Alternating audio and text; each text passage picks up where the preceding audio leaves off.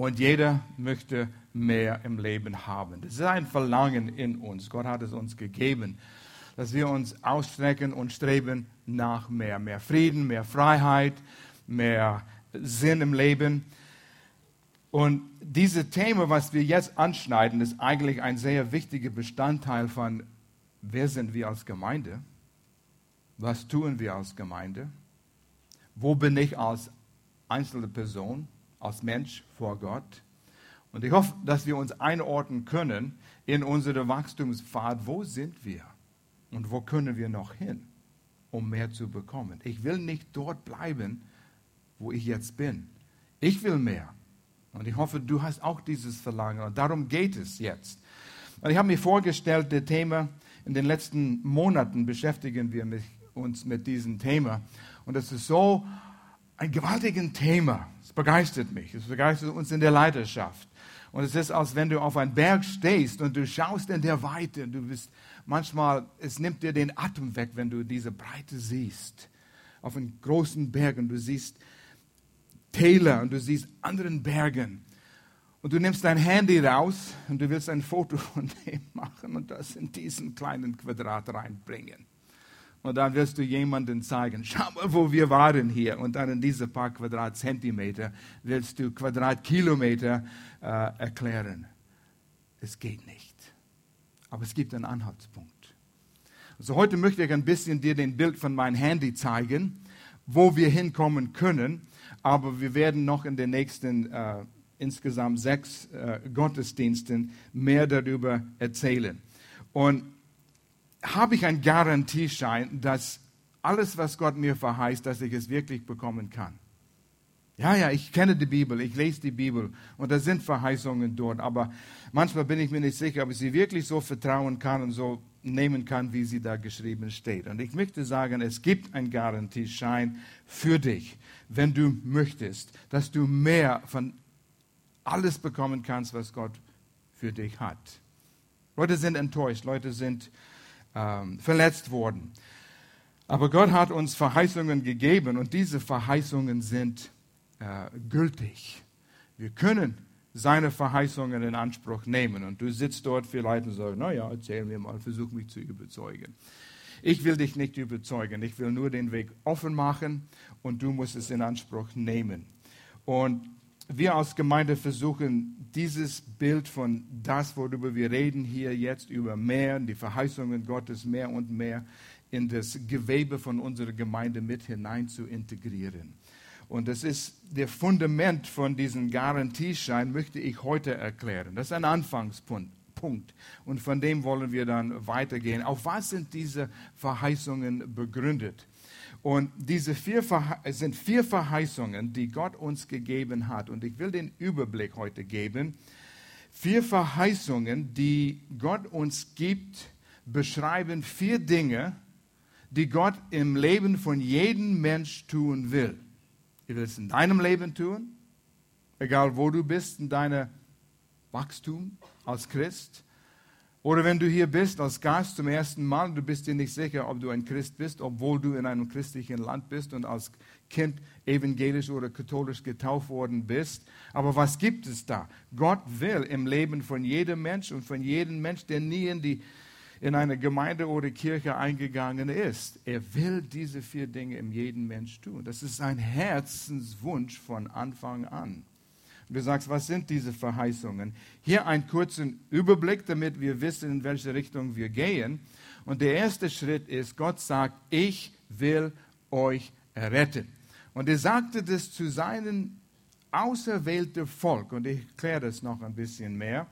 Er hat es gesagt zu seinem Volk Israel, den er auserwählt hat, die Welt zu segnen. Er sagt eins, wo sie in Gefangenschaft waren in Ägypten, er sagte, ich will euch erretten. Und das ist der Herzenswunsch von Menschen heute, die brauchen Errettung, oft wissen sie es nicht. Das ist der Unterschied zwischen ein, ein, ein wahre Not und ein Not, den man wirklich spürt. Er braucht es.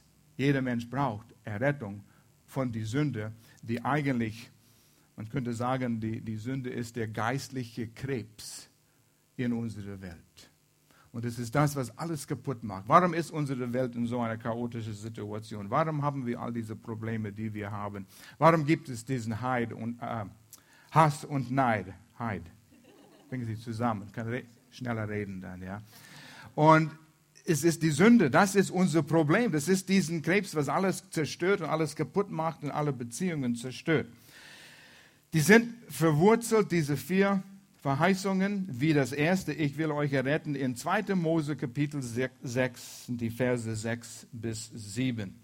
Und wenn wir die da haben, darum sagt den Kindern Israels, das Volk Israel, die sind in Ägypten als Sklaven, ich bin der Herr.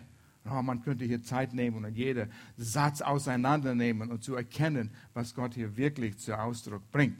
Und und hier viermal sagt er, ich will, eigentlich fünfmal, aber viermal ist ich will und er wird was tun.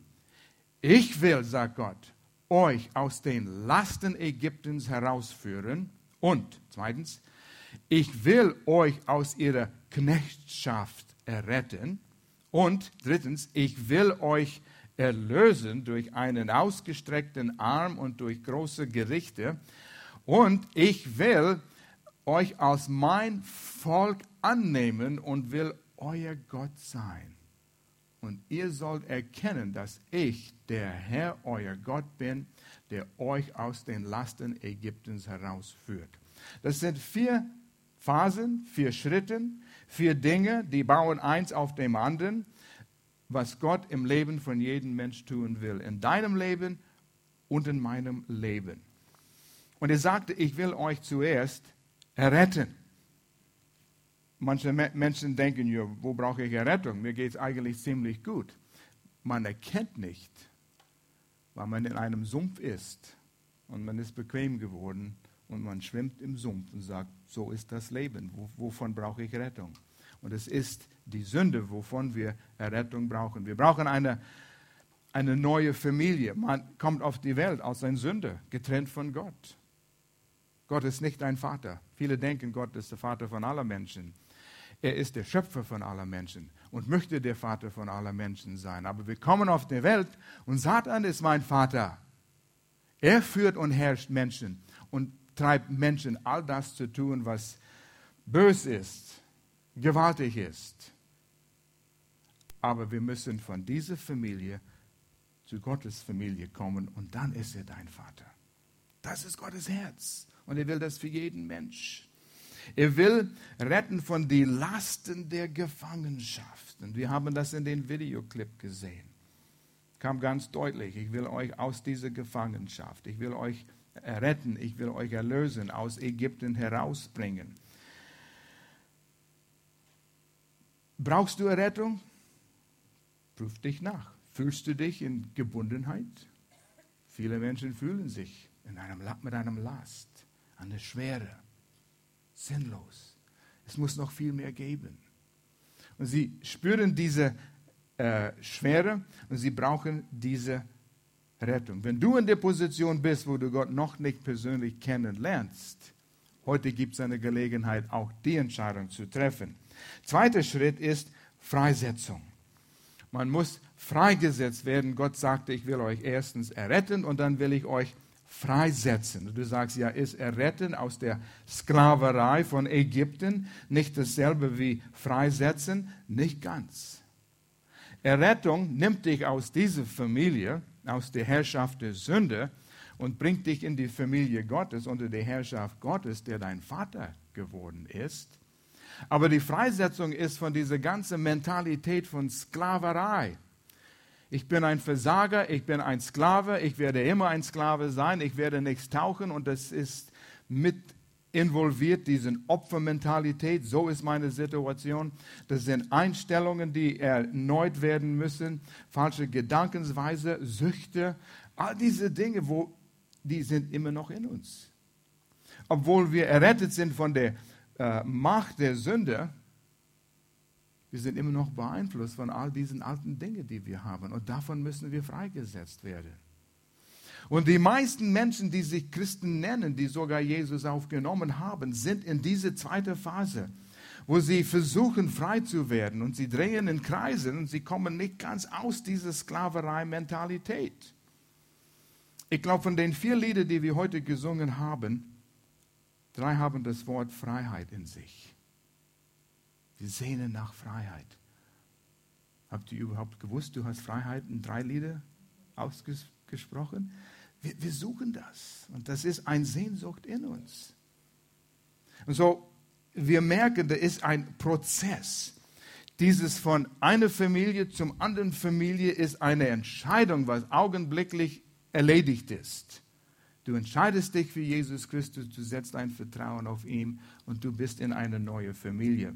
Dieses Freisetzen aus der Knechtschaft, frei von dieser Sklavenmentalität, von dieses falsche Gedanken, ist ein Prozess. Und wir lesen hier in 2. Korinther Kapitel 3, Vers 18, Hoffnung für alle Übersetzung. Der Herr verändert uns. Und das ist auch interessant. Er verändert uns. Aber wir müssen kooperieren. Wir müssen Entscheidungen treffen. Der Herr verändert uns durch seinen Geist, der, wenn du neu geboren bist von dieser Familie in diese Familie, er wohnt in dir durch seinen eigenen Geist. Er ist in dir, in deinem Geist. Und dieses anwesende, ähm, innerlebende Geist Gottes in dir verändert dich, damit wir ihm, Jesus, immer ähnlicher werden.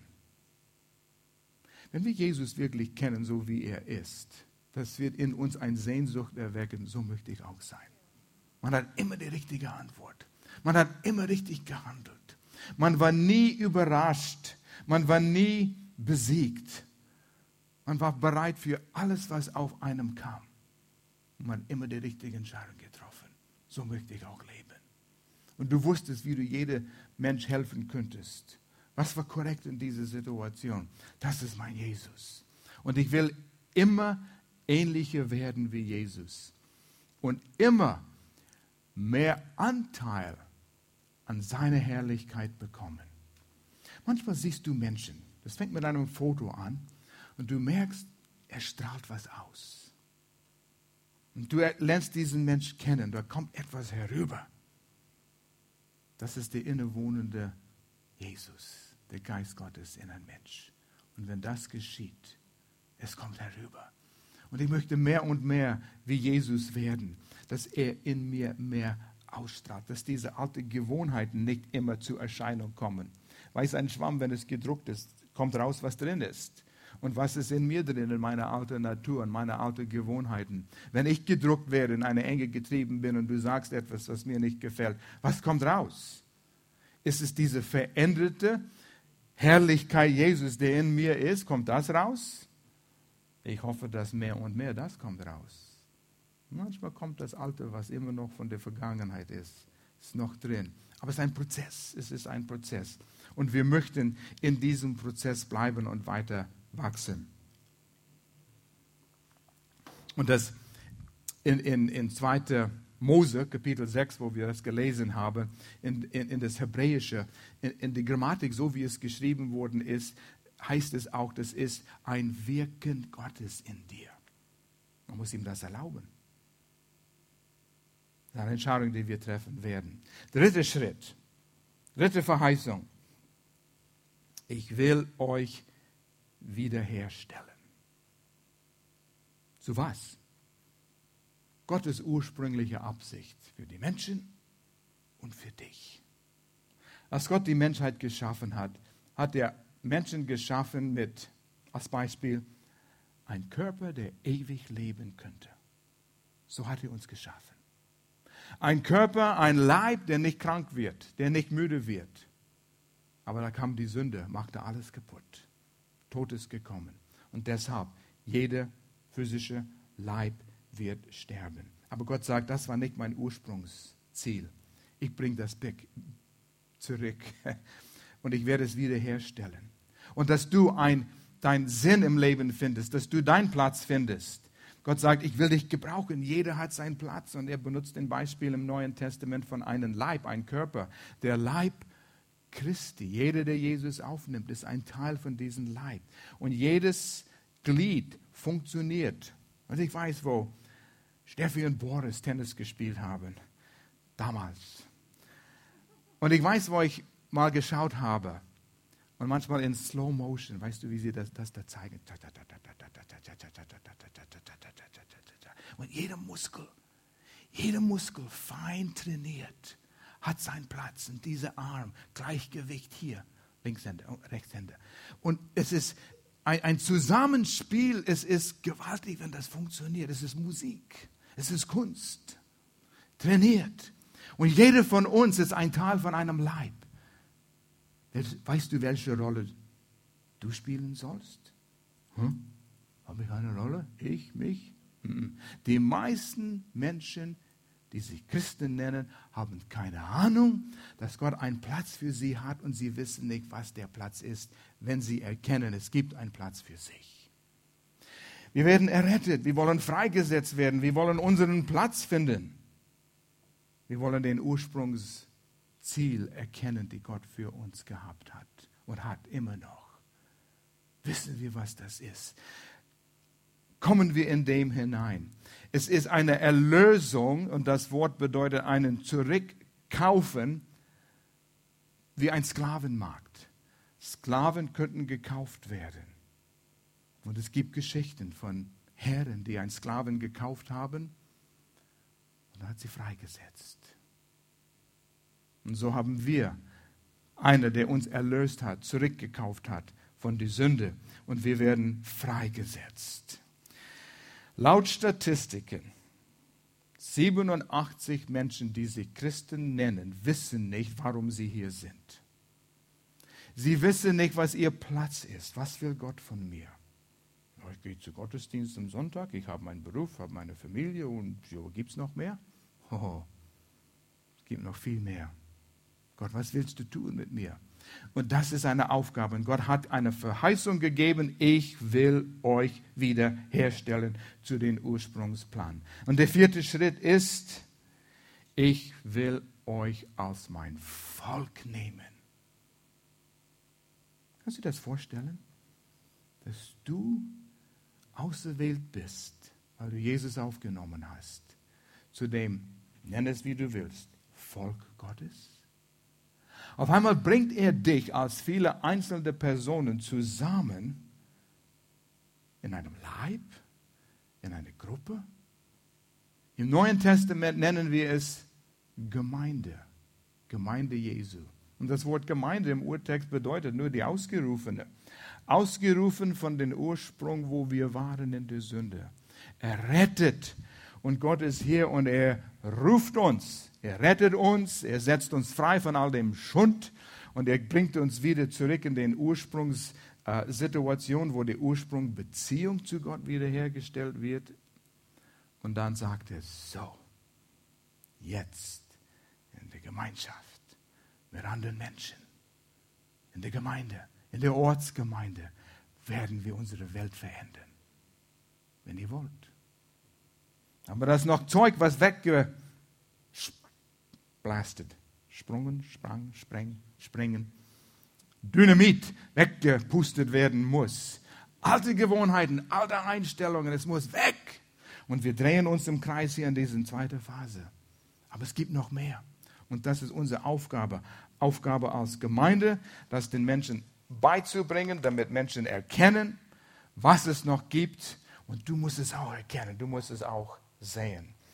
Und so in einer Gemeindeleben miteinander erleben wir auch was. Und ich benutze den Ausdruck hier, vielleicht ist es dir bekannt, eine Blutsbundbeziehung. Eine Beziehung, was nie gebrochen werden kann. Eine Beziehung mit Gott, wo Gott sich versprochen hat, alles für dich zu sein, was er ist. Und alles, was er hat, dir zur Verfügung stellen. Weisheit, Kraft, Mut, Erfahrung was du brauchst. Wir haben das Lied gesungen. Wer hat es gesagt? Melly, du hast es gesagt. Jesus ist alles, was wir brauchen. Begreifen wir das? Und er sagt, ich will es euch erklären. Damit du alles hast, was du brauchst in diesem Leben. Eine Blutbundsbeziehung kann nicht gebrochen werden, egal was du tust oder was du nicht tust. Und damit du, wie Jesus das gesagt hat in Johannes 10, Vers 10, ich bin gekommen, damit ihr das Leben habt. Und das Leben im Überfluss, das Leben in voller Genügen, Leben so wie Leben sein soll. Und das ist diese Phase hier, diese vierte Verheißung, wo Gott sagt, ich habe mich ähm, verpflichtet, ich verspreche es. Und diese Versprechung ist gültig. Wie kann ich das wissen? Kurz zusammengefasst, diese vier Verheißungen. Gott sagt, und du kannst sie alle persönlich annehmen. Und ein paar hast du schon. Ich will euch erretten, frei von der Sünde. Ich will euch Freiheit geben, Freiheit von diesen Sklavenmentalitäten, dieser alte Gedankensweise und Dinge, die uns zurückhalten. Ich will euch wiederherstellen zu den Ursprungsabsicht, damit du beim vierten Verheißung in Erfüll, ein erfülltes Leben haben kannst. Sag ja, jetzt bin ich satt. Eigentlich, man soll nie satt werden, man wird satt erst, wenn er in der Gegenwart Gottes ist. Aber man kommt zu dem Punkt, und heute, wo wir diese Lobpreislieder gesungen haben, habe ich gedacht, wow, so viel liegt noch vor uns. Und ich denke, wie gewaltig und wie awesome Gott ist. Und ich wurde daran erinnert in dieser letzte Woche, auch in der Vorbereitung, dass, wenn du in Offenbarung liest, wie es sein wird. Und das ist ein verschlossenes Buch für viele Menschen. Aber es gibt uns einen Blick in die Ewigkeit. Wenn wir tatsächlich vor Gott und Jesus Christus da sein werden. Und dann werden wir einen Lobpreis, nicht nur einen Abend haben, da werden wir Lobpreis erleben, wie Lobpreis nie auf dieser Erde ge gewesen ist. Wir werden Jesus anbeten. Für das, was er getan hat, damit diese vier Verheißungen alle in Erfüllung gehen können. Es hängt alles mit Jesus zusammen. Und es hängt alles zusammen mit einem Bild, einem, Gott gibt uns immer Bilder. Und am Anfang, da gab es keine Bibel. Adam und Eva, die hatten keine Bibel. Abraham, der hatte auch keine Bibel. Er hatte ein Wort von Gott. Ihr könnt nicht eine Seite in der Bibel lesen, wer Gott ist und worüber er, was seine Absichten waren. Aber es war eine progressive Offenbarung, Stück für Stück, Generation für Generation. Und so hat er angefangen, ein Bild zu geben, damit Menschen verstehen können. Und diese Verheißungen sind verankert in das, was wir das Passafest nennen. Und das Passafest ist ein Fest, was das jüdische Volk feiert. Es ist quasi, wenn wir das verstehen, was der Passafest bedeutet, es ist der Garantieschein, für all diese Verheißungen. Die sind damit verankert und damit verbunden, dass diese Verheißungen gut sind. Etwas wird gefeiert, wir werden daran erinnert durch den Passafest und diese Dinge, das ist das, was uns den Garantie gibt, dass Gott sich an seine Verheißungen hält. Und die gehören mir. Zurück in die Vergangenheit, das Volk Israel war in Gefangenschaft in Ägypten. Ihr kennt die Geschichte, ich werde darüber fliegen mit einem Jet jetzt. Äh, Abraham, das ist ein Name, den man kennt. Gott suchte einen Mann aus, mit einer, äh, fing mit einer kleinen Familie an, wodurch er die ganze Menschheit segnen könnte, wodurch er die ganze Menschheit retten könnte. Abraham, Isaac, Jakob, Josef. Ihr kennt allerhand Geschichten von diesen Leuten. Und Josef, der wurde von seinen Brüdern verkauft weil sie neidisch waren. Sie haben ihren Bruder gehasst, einer der jüngsten Brüder. Und er wurde verkauft als Sklave nach Ägypten. Er kam nach Ägypten und er wurde dort Sklave. Er wurde äh, gesegnet und er wurde das Zweite in, äh, unter Pharao in der Regierung. Und er hat einen Plan entwickelt, die Welt von Hungersnot zu retten. Und das hat er tatsächlich getan. Seine Familie, sein Vater Jakob und die ganze andere in die Familie kamen auch nach Ägypten und wurden gerettet. Und sie waren circa 400 Jahre in Ägypten. In diesen 400 Jahren ist Israel zu einem Volk geworden, eine Nation.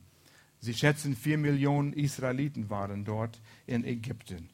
Kam ein anderer Pharao, er merkte, wie fruchtbar sie waren. Er merkte, wie schnell sie als Volk geworden sind und hatte Angst, dass sie vielleicht übernehmen würden.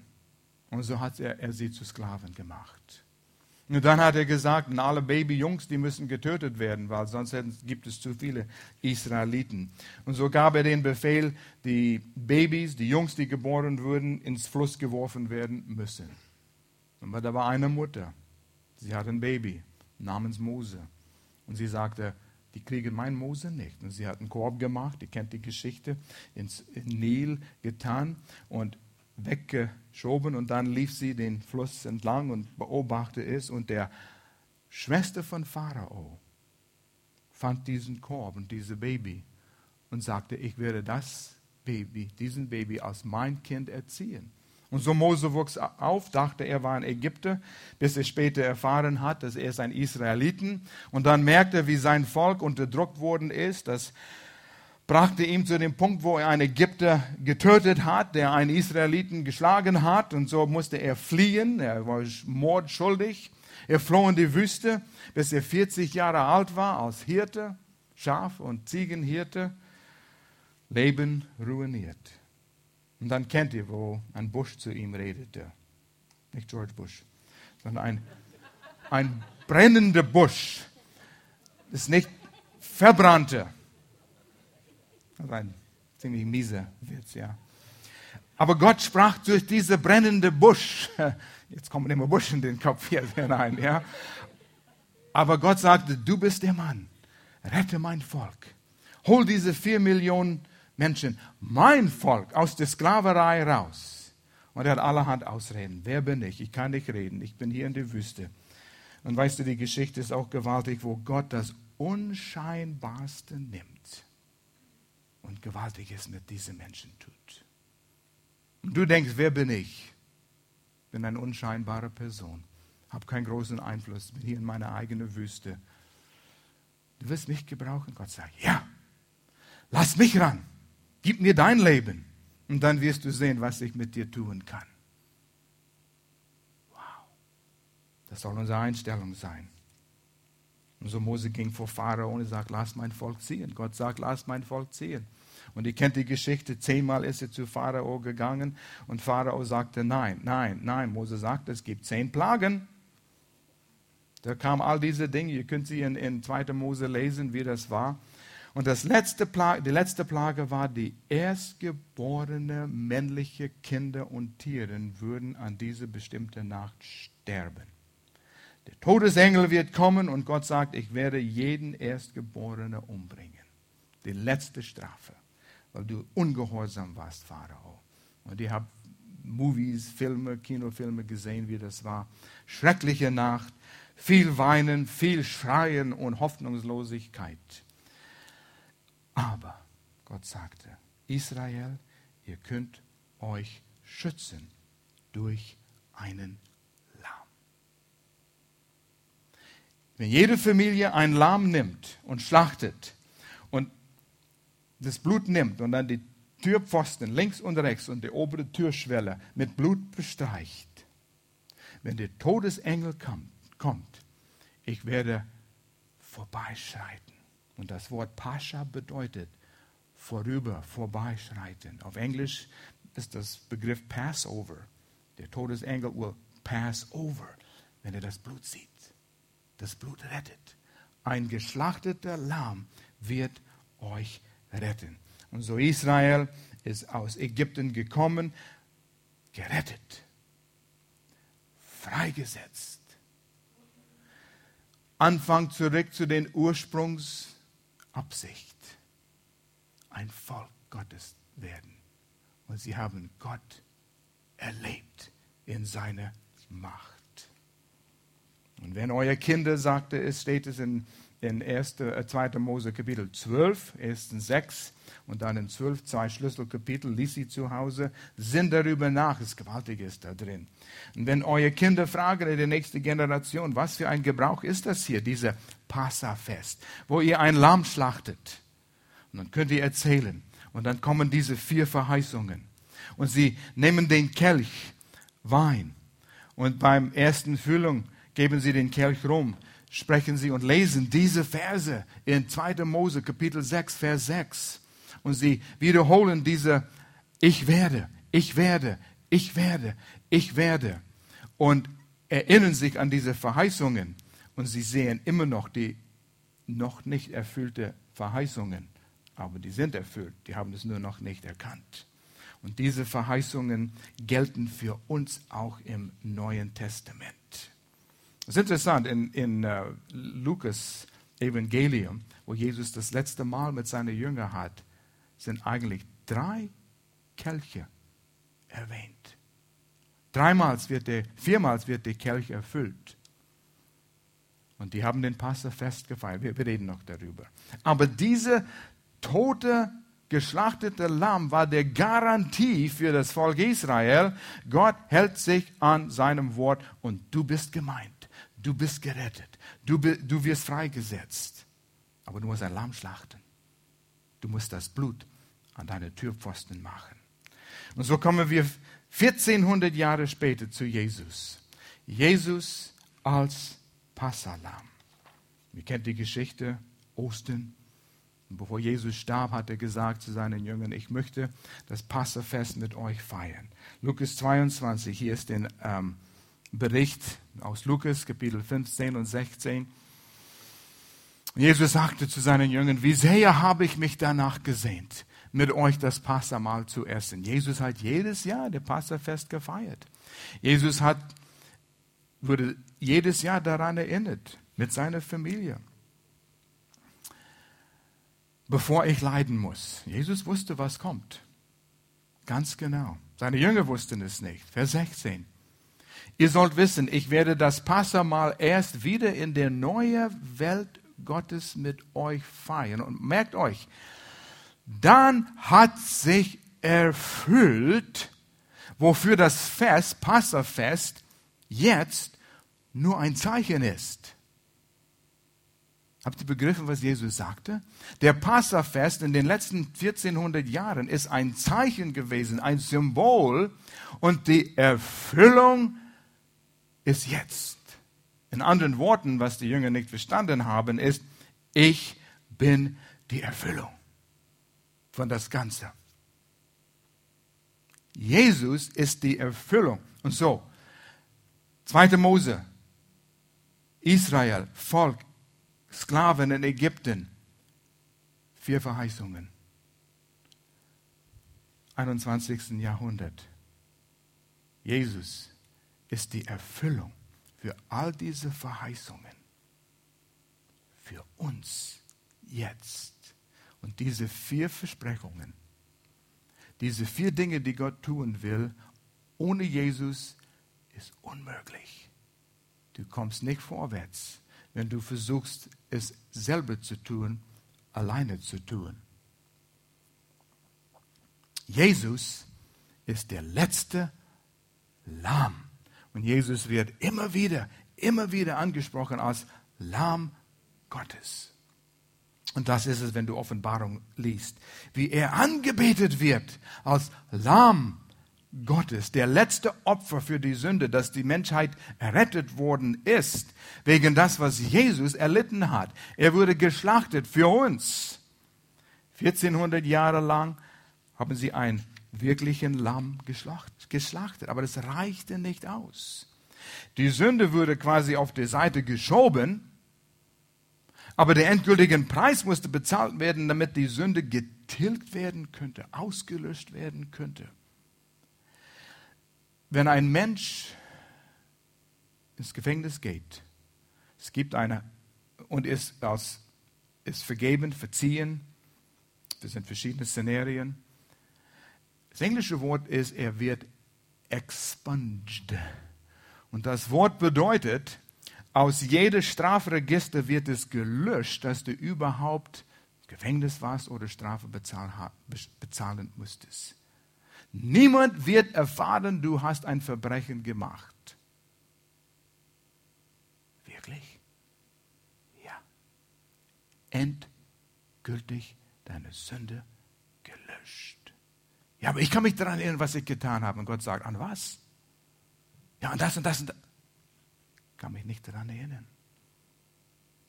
Wenn du das begreifst, deine Sünde sind unter das Blut Jesu Christi und die sind vergeben, vergessen und Gott wird nie wieder die Dinge rausfischen und sagen, haha, das hast du mal gemacht. Du tust es. Und du verdammst dich selbst mit diesen Dingen, aber nicht Gott. Nicht Gott. Du bist aus der Sklaverei gerettet worden. Aber du brauchst Jesus dafür. Eine Bestätigung, 1. Korinther 5, Vers 7 in Neues Leben Übersetzung. Denn Christus, Neue Testament, unser Zeitalter, denn Christus, unser Passalam, ist für uns geopfert worden. Bringt es von der Vergangenheit mit Abraham, das Volk Israel 1400 Jahre lang, ins Jetzt. Jesus ist derjenige, der garantiert, dass diese vier Verheißungen dir gehören. Es waren drei Dinge, die Wahrheit waren mit diesem Passalam. Erstens, wenn wir ein Passalam mit Jesus vergleichen, der Passalam musste vollkommen sein. Perfekt. Wenn sie ein Tier bringen würden und sie müssten immer zum Tempel gehen, das Volk Israel, für jede Familie ein Lamm bringen und der Lamm musste vollkommen perfekt, ohne Fehler. Die könnten nicht sagen, hm, wir bringen ein Opfer hier, das wird geschlachtet. Ich nehme den blinden Schaf, den ich habe hier. Kriege wenig Preis dafür, wenn ich es verkaufe. Oder der eine mit einem, einem Bein, der nicht ganz richtig funktioniert. Oder ein dreibeiniges Schaf oder irgendetwas. Nein, es musste der Beste sein. Vollkommen. Es drückt etwas aus. Gott rettet mich. Gibt alles. Ich bringe das Beste. Ein Jahr alt, ohne Defekt. 1. Petrus 1, Vers 18 bis 19 spricht über Jesus. Denkt daran, was es Gott gekostet hat, euch aus der Sklaverei, merkt euch wieder diese vier Verheißungen, die kommen zur Erscheinung hier, aus der Sklaverei der Sünde zu befreien, aus einem sinnlosen Leben ohne Zweck, ohne Ziel, wie es schon eure Vorfahren geführt haben. Christus hat euch losgekauft, wiederhergestellt aber nicht mit vergänglichen Silber oder Gold, sondern mit, mit seinem eigenen kostbaren Blut, das er wie ein unschuldiges, fehlerloses Lamm für uns geopfert hat. Da ist die Erfüllung in Jesus Christus. Die würden ein, ein Lamm bringen zum Tempel. Der Priester würde es inspizieren. Ist es perfekt? Er würde nicht der Mensch inspizieren, der den Lamm bringt. Bist du perfekt? Hast du ein perfektes Leben gelebt dieses letztes Jahr? Nein, der Lamm musste perfekt sein, weil der Lamm wurde stellvertretend für die Sünde für diesen Menschen, seine Familie sterben. Und ich weiß, wo das mir vor einigen Jahren neu real wurde. Ich komme vor Gott. Ich fühle mich schuldig. Mein Leben wird nicht inspiziert sondern der Lamm Gottes. Ist der Lamm vollkommen? Ja.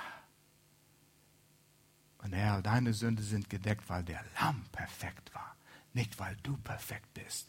Und ich war befreit, ich habe gejubelt.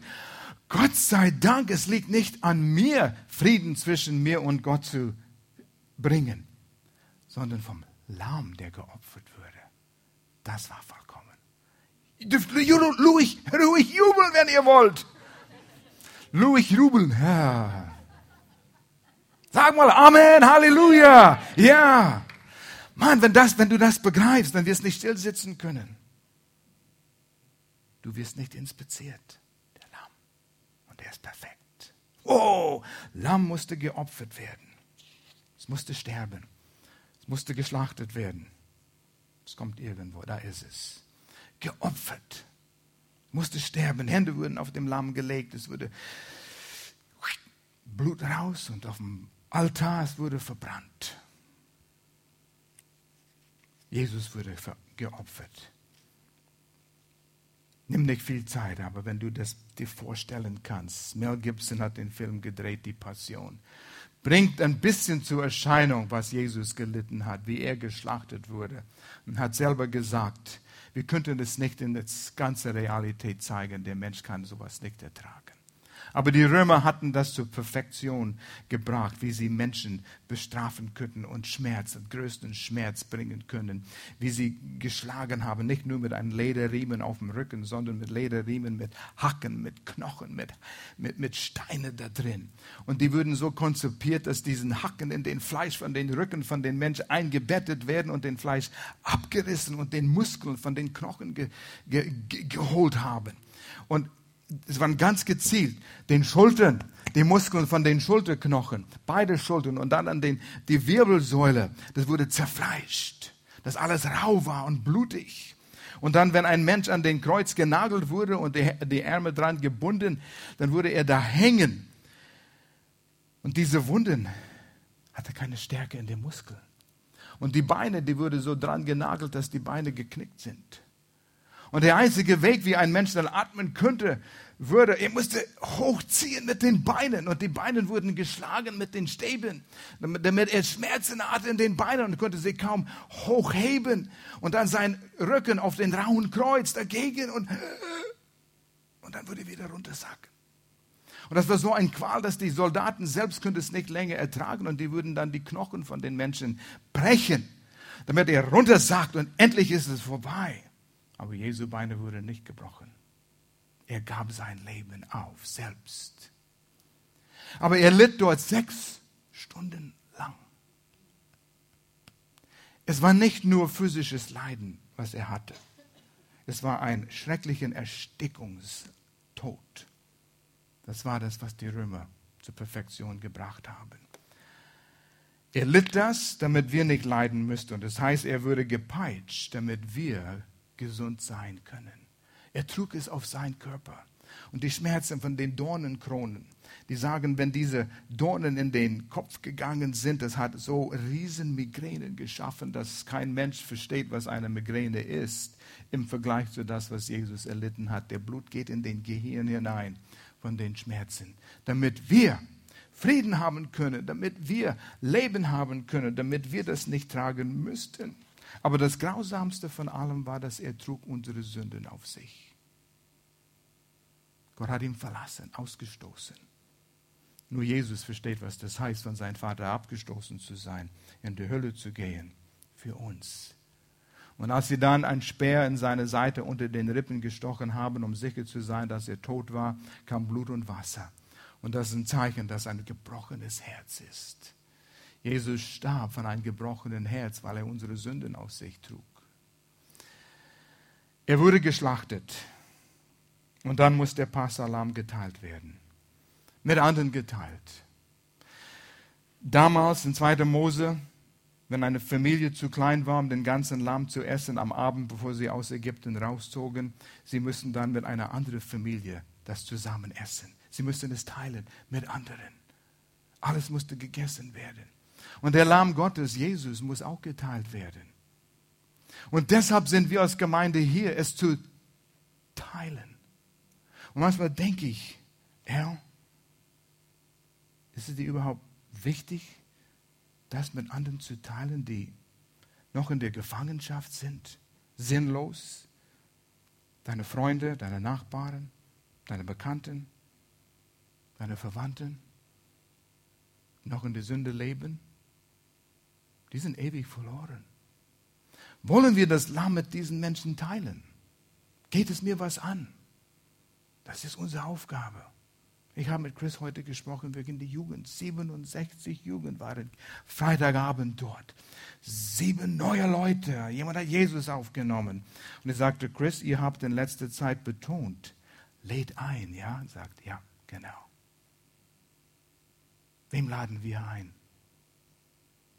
Die sollen hier in Maße kommen. Ist es mir wichtig, dass sie auch diese Errettung erfahren? Ich spreche zu mich selbst. Aber der Lamm musste geteilt werden.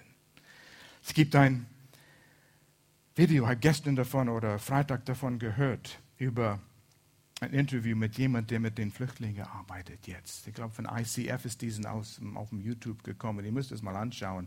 Ich habe es noch nicht gesehen. Gloria hat mir davon erzählt. Wie Gott diese Menschen in Islam sind, wie Jesus sie erscheint. Und da ist eine Erweckung, Untergrunderweckung.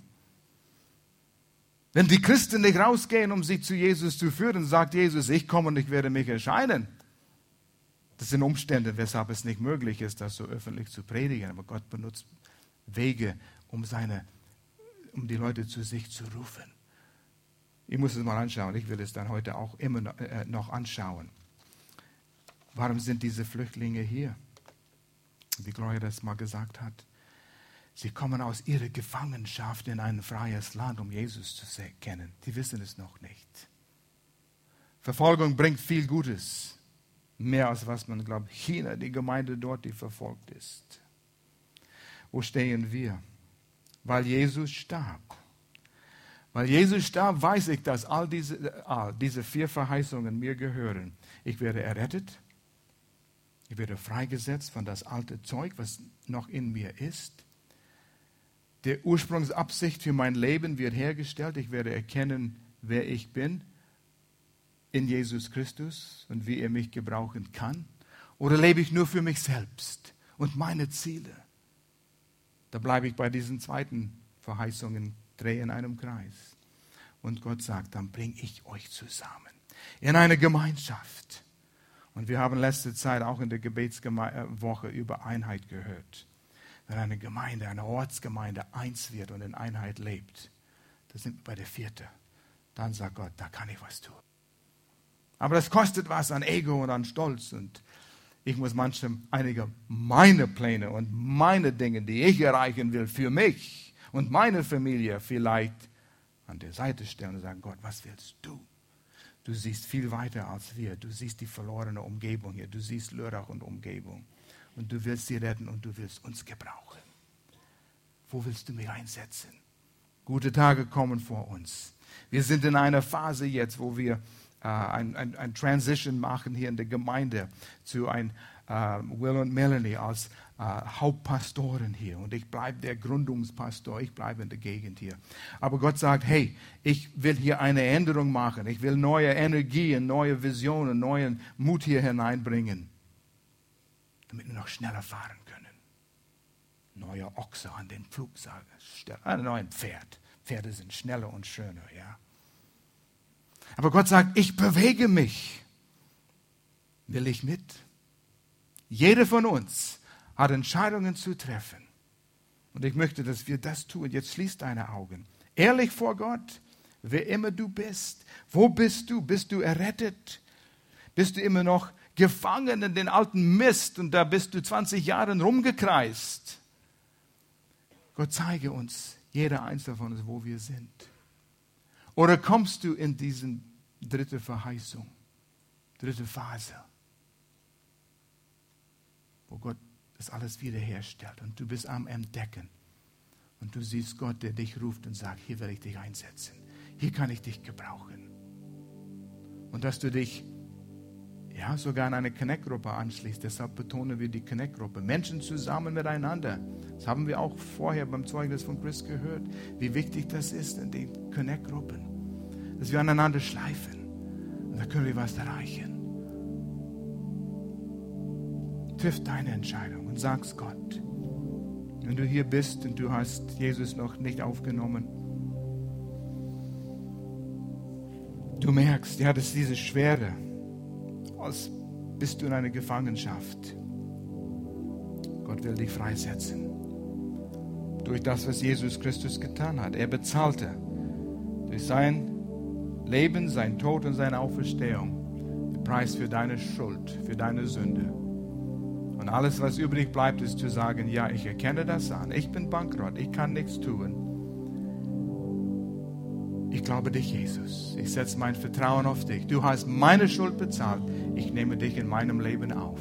Und dann fängt der Abenteuer an. In dem Augenblick gehst du von der ersten Verheißung ins zweite. Die Rettung. Und dann kann Gott sagen, jetzt befreie ich dich von den alten Mist, was du noch mitschleppst. Und wenn du sagst, ich brauche diese Errettung, möchten wir dir helfen, indem wir einfach zusammen ein Gebet aussprechen, indem du dein Glauben auf Jesus setzen kannst. Und das ist alles. Ist da jemand, wo niemand rumschaut jetzt, jeder für sich selbst.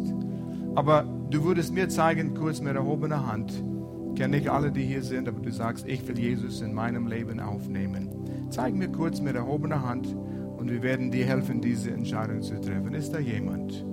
Zögere hier Moment, nicht lange, aber streck deine Hand hoch. Sehe eine Hand. Ist noch jemand? Dankeschön. Ist noch jemand? Eins reicht. Und wenn noch jemand hier ist, was wir tun werden, Gemeinde, wir beten zusammen laut. Ich bete vor. Und wenn du Jesus aufnehmen willst, bete dies vom Herzen, im Glauben. Jesus erkennt dein Glauben und er rettet dich aus der Gefangenschaft. Das heißt, vergib dir deine Sünde, nimmt dich an in seine Familie und du hast einen neuen Vater. Komm, Gemeinde, lass uns zusammen beten. Betet mir nach. Vater, ich komme zu dir als ein Sünder. Vater, ich komme zu dir als ein Sünder. Ich glaube, dass Jesus Christus dein Sohn ist. Ich glaube, dass Jesus Christus dein Sohn ist, der für mich am Kreuz gestorben ist, der für mich am Kreuz gestorben ist, der für mich gelitten hat, der für mich gelitten hat. Ich setze mein Vertrauen auf dich, Jesus. Ich setze mein Vertrauen auf dich, Jesus, dass du mir meine Sünden vergibst, dass du mir meine Sünden vergibst. Ich lade dich in meinem Leben ein. Ich lade dich in meinem Leben ein. Und ich danke dir, dass du mir alle Sünden vergibst. Danke dir, dass du mir alle Sünden vergibst. Komm, Gemeinde, betet laut. Und ich danke dir, dass ich dein Kind bin. Und ich danke dir, dass ich dein Kind bin. Und dass ich eine gewaltige Zukunft habe. Und dass ich eine gewaltige Zukunft habe. Bei dir, Jesus. Bei dir, Jesus. Amen. Amen. Vater, ich danke dir, dass du Menschen annimmst, die zu dir kommen, die bankrott sind in sich selbst, sich zu retten. Es sind gute Menschen, gut lebende Menschen, aber ohne Jesus verloren. Und ich danke dir, dass du Menschen rettest. Ich danke, Vater, du wirst sie helfen zu erkennen, wer sie sind in Jesus Christus und dass sie wachsen werden und in diese äh, die, diese Verheißungen hineingehen und weiter wachsen werden. In Jesu Namen.